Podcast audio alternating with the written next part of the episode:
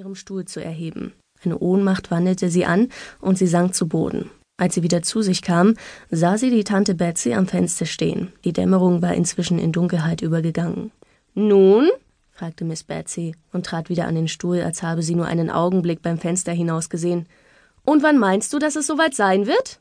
Ich zittere am ganzen Leib, stammelte meine Mutter. Ich weiß nicht, was mir fehlt. Gewiss muss ich sterben. Aber nicht doch, versuchte Miss Betsy sie zu beruhigen. Du musst eine Tasse Tee trinken. Wie heißt dein Mädchen?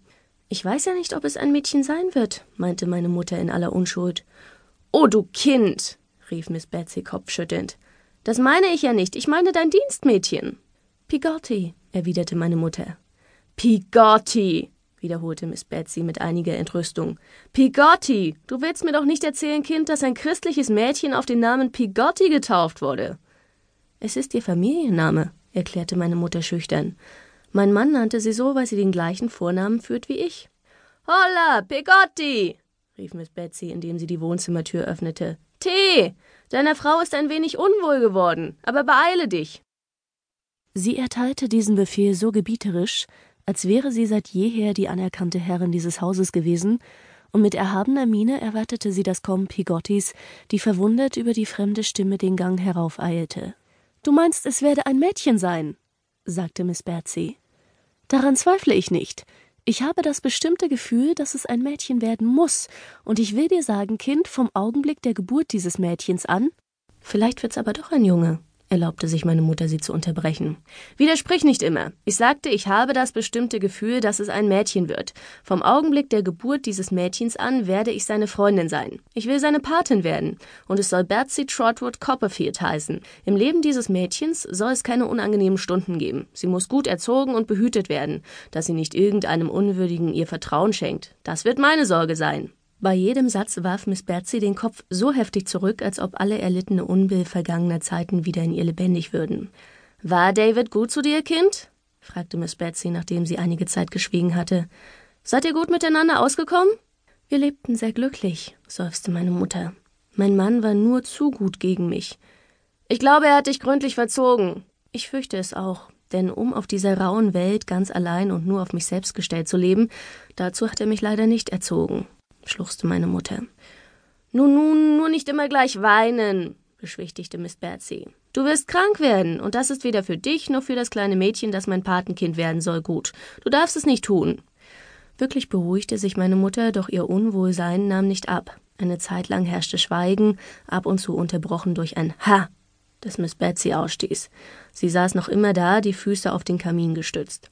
David hat sich für sein Geld eine Leibrente gekauft? Begann sie nach einer Weile. Was hat er denn für dich getan? Mein Mann war so gut, antwortete meine Mutter mit einiger Anstrengung, einen Teil davon für mich sicherzustellen. Wie viel? wollte Miss Betsy wissen.